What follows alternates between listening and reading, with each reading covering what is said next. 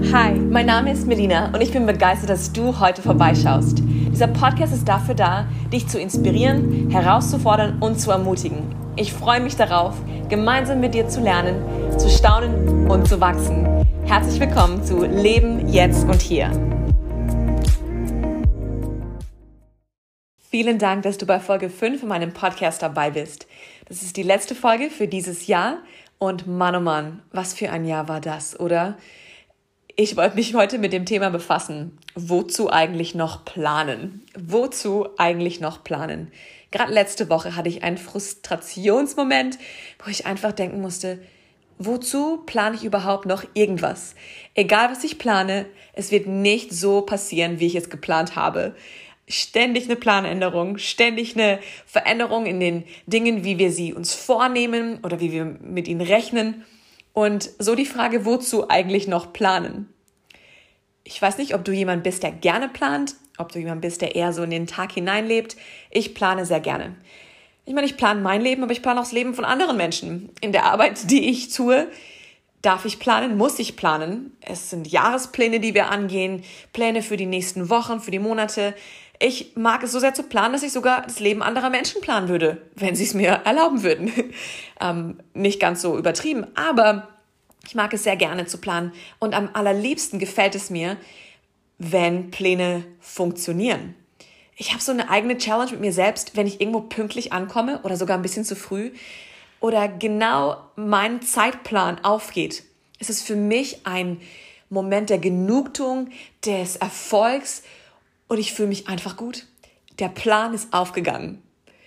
Dieses Jahr ist ein bisschen anders abgelaufen. Ich durfte lernen, dass meine Pläne nicht immer, beziehungsweise dieses Jahr sehr selten genauso vonstatten ging, wie ich es mir vorgenommen hatte.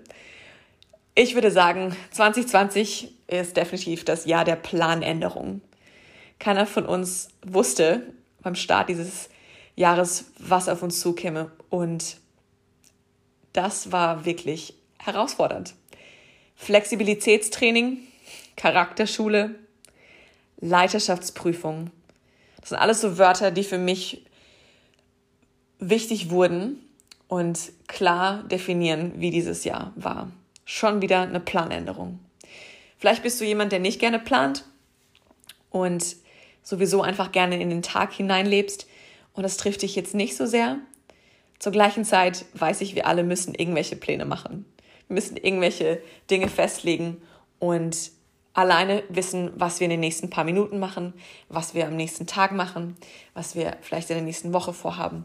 Irgendwie braucht man einen, eine Richtschnur, um zu wissen, wo es lang geht. Ein bekannter Musiker hat gesagt, wie bringst du Gott am einfachsten zum Lachen? Erzähl ihm deine Pläne. Oder ein Philosoph und Dichter sagte, wie töricht ist es, Pläne für das ganze Leben zu machen, da wir doch nicht einmal Herren des morgigen Tages sind. Schon wahr, oder? In der Bibel heißt es in Sprüche 16, Verse 1 bis 3, der Mensch denkt über vieles nach und macht seine Pläne, aber das Wort, das letzte Wort hat der Herr. Der Mensch hält sein Handeln für richtig, aber der Herr prüft seine Beweggründe. Vertraue dem Herrn deine Pläne an er wird dir Gelingen schenken. Das sind Sprüche 16. Und etwas weiter in dem gleichen Kapitel heißt es, der Mensch plant seinen Weg, aber der Herr lenkt seine Schritte.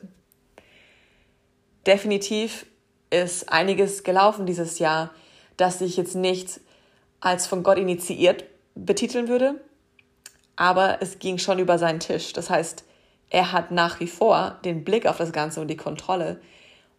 Und auch wenn ich nicht alles verstehe, ich weiß, dass er einen Plan hat. Das sehen wir auch ganz klar in seinem Wort. Er hat einen Plan für mein Leben, für dein Leben. Dieser Plan ist perfekt und von ihm gut durchgedacht. Und zugleich kommen wir mit unseren Plänen. Und ich darf immer wieder meine Pläne vor ihn hinlegen und manchmal meine Pläne einfach über Bord werfen. Am allerbesten, am allermeisten würde ich mir wünschen, dass bevor ich einen Plan mache, schon die Klarheit da ist, die Gott für mich hat. Das bedeutet, dass ich nur Pläne schmiede, die auch wirklich gelingen. Das wäre für mich wirklich ähm, sehr strebenswert. Und zugleich muss ich sagen, Es wäre auch irgendwie langweilig. Dann wäre ich nämlich die Herrin meines Lebens. Dann hätte ich mein Leben in der Hand. Und manchmal sind es die Überraschungen, die spontanen Dinge, die, würde ich sagen, in Anführungszeichen, Dinge, die wir als Störung empfinden würden, sind manchmal genau die Dinge, die wir brauchen, um aus unseren Plänen rauszukommen und wirklich zu leben. Ich habe mich mit einer Freundin vor einigen Jahren unterhalten. Diese Unterhaltung begleitet mich all die Jahre. Und es ging um das Thema Times and Seasons, die verschiedenen Phasen im Leben. Und immer wieder zu erkennen, egal in was für einer Phase ich gerade stecke, es ist eine Phase. Und vielleicht fühlt sich diese Phase an, als ob sie niemals aufhört. Ich habe gerade heute mit Freunden gesprochen, die vor ein paar Monaten Eltern geworden sind. Mann, oh Mann, das sind Phasen, die Kinder durchmachen. Und Freunde von mir, die auch Kinder haben, die schon ein bisschen älter sind, unterschiedliches Alter. Es ist alles nur eine Phase. Wenn man drinsteckt, fühlt es sich an, als ob es ewig so weiterginge und man kommt nicht mehr raus. Aber rückblickend weiß man, es ist alles nur eine Phase. Und das hilft mir, eine richtige Perspektive zu bekommen. Und auch zu wissen, dass meine Pläne so gut ich sie auch empfinden mag, sie sind nur begrenzt, weil ich begrenzt bin.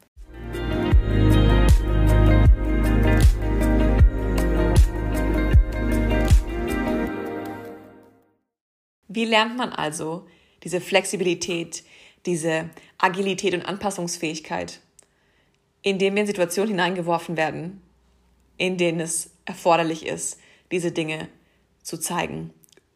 Wie lerne ich Charakter? Indem mein Charakter geschult wird, geprüft wird, indem ich in Situationen komme, die sogar unangenehm sind. Da lerne ich am allermeisten. Schmerz ist wirklich ein guter Lehrer. Schmerz ist nie angenehm. Es ist sehr unangenehm und man will eigentlich dem Schmerz entfliehen. Aber manchmal müssen wir Schmerz erlauben, unser Lehrer zu werden, unser Coach. Wie würdest du das Jahr 2020 für dich definieren? Wie war das Jahr für dich? Du darfst jetzt entscheiden, wir sind am Ende dieses Jahres, wie du es in Erinnerung halten möchtest, wie du es definieren willst. Ich weiß nicht, wie dein Jahr aussah. Vielleicht hast du wirklich heftige Sachen erlebt du bist vor sehr schwierigen Entscheidungen gestanden, hast sehr ähm, großen Verlust erlebt in verschiedenen, auf verschiedenen Ebenen, vielleicht verschiedenen Bereichen, bist gesundheitlich vielleicht angegriffen gewesen oder jemand, den du sehr liebst, ähm, gesundheitlich angegriffen.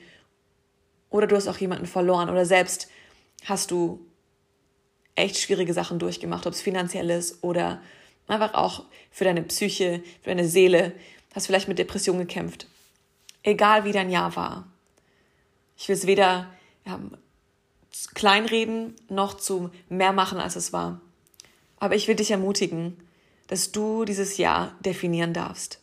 Lass uns dieses Jahr nicht abschreiben als, oh, war ein schreckliches Jahr, lass uns auf 2021 hoffen.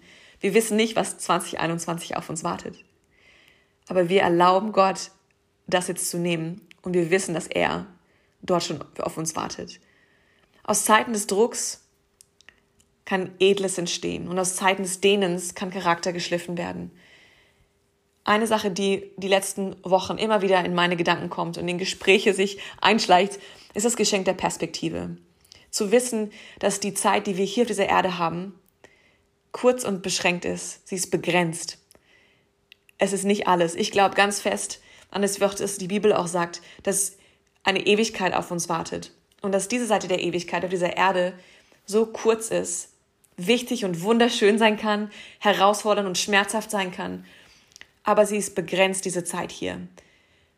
Ich muss daran denken, wie eine Bekannte von mir, die Ende 20 ist, gerade im Sterben liegt, oder wie eine Schwester von einer sehr guten Freundin von mir gerade einen Autounfall hatte und wirklich so bewahrt war, dass ihr nichts passiert ist. Das Leben ist so kurz. Und es ist ein Geschenk zu wissen, dass auf uns auch etwas wartet, etwas viel Größeres und etwas viel Wertvolleres. Und zugleich haben wir jetzt Verantwortung, das Beste aus dem zu machen, was uns hier anvertraut wurde. Ich will dich ermutigen. Dieses Jahr ist noch nicht vorbei. Nimm dir die Zeit, wirklich darüber dir Gedanken zu machen, wie du dieses Jahr in Erinnerung behalten möchtest und was du für Erwartungen hast für 2021. Und lass uns träumen. Lass uns Pläne schmieden. Egal wie am Ende die Realität aussieht. Pläne bringen Hoffnung, Pläne bringen Positives und Perspektive mit sich. Schreib auf, nimm dir ein leeres Blatt oder dein, dein Buch und schreib rein, was du gerne sehen würdest in 2021. Was ist deine Hoffnung? Was würdest du dir gerne wünschen? Welches ähm, Wagnis willst du gerne eingehen? Welche, welchen mutigen Schritt willst du gerne tun? Ich will dich ermutigen. Sei kühn, träume und erwarte, dass du Gottes Güte erleben wirst. Das ist mein Gebet für dich, dass dieses neue Jahr das Beste von allen wird bisher und dass du in jeder Herausforderung, in jeder schwierigen Situation, dass du auf Gottes offene Arme stößt und erlebst, wie gut er ist und wer dich versorgt. Ich bin so dankbar, dass wir zusammen auf dieser Reise sind und ich glaube ganz fest, dass das Beste noch auf uns zukommt. Und wir werden gemeinsam erleben, wie ein sehr besonderes Jahr anfängt.